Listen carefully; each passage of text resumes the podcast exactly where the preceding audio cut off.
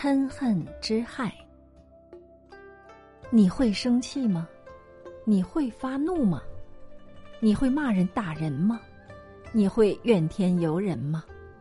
如果有，那就是嗔恨。嗔恨之火，能烧功德之林。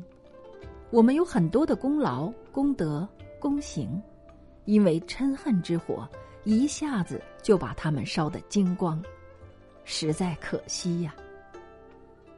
当嗔恨心起来的时候，人往往忘记了自己的修养，也不顾自己的风度，什么义理人情，什么心平气和，统统都抛诸脑后了。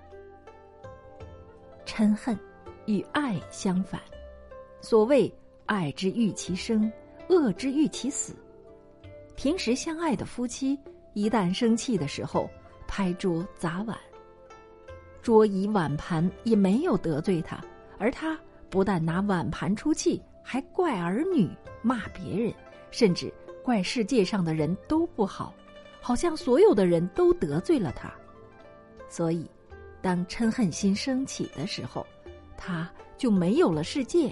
没有了朋友，没有了亲人，没有了自己。人为什么要嗔恨生气呢？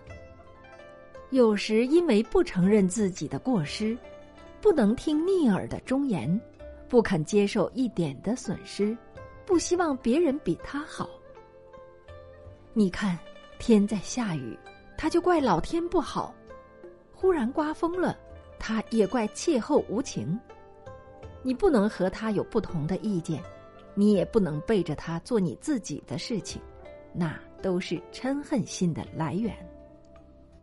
汽车抛锚了，大骂汽车气死人；电视上演自己不喜欢的节目，恨不得一脚把它踢碎；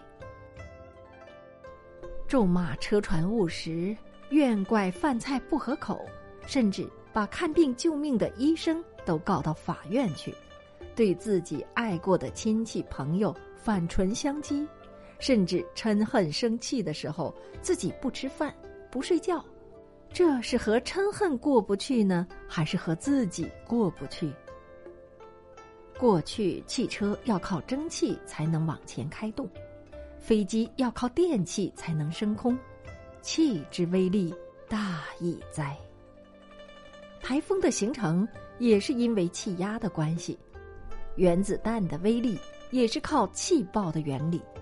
这些心外的气压就已经很可怕了，而内心的怒火推动的生气，其摧毁的威力更是可怕。一念嗔心起，百万障门开。如果我们想要消灭嗔恨的火焰，必须要用慈悲的法水。假如要冲淡、抵消嗔恨的气压，就必须敞开心中的门窗，否则，只有让嗔恨之火烧身，只有让嗔恨之气压榨了。各位听众朋友，感谢您收听由言庭书播讲的星云大师所著《结缘幸福的真言》，今天播出的是嗔恨之害。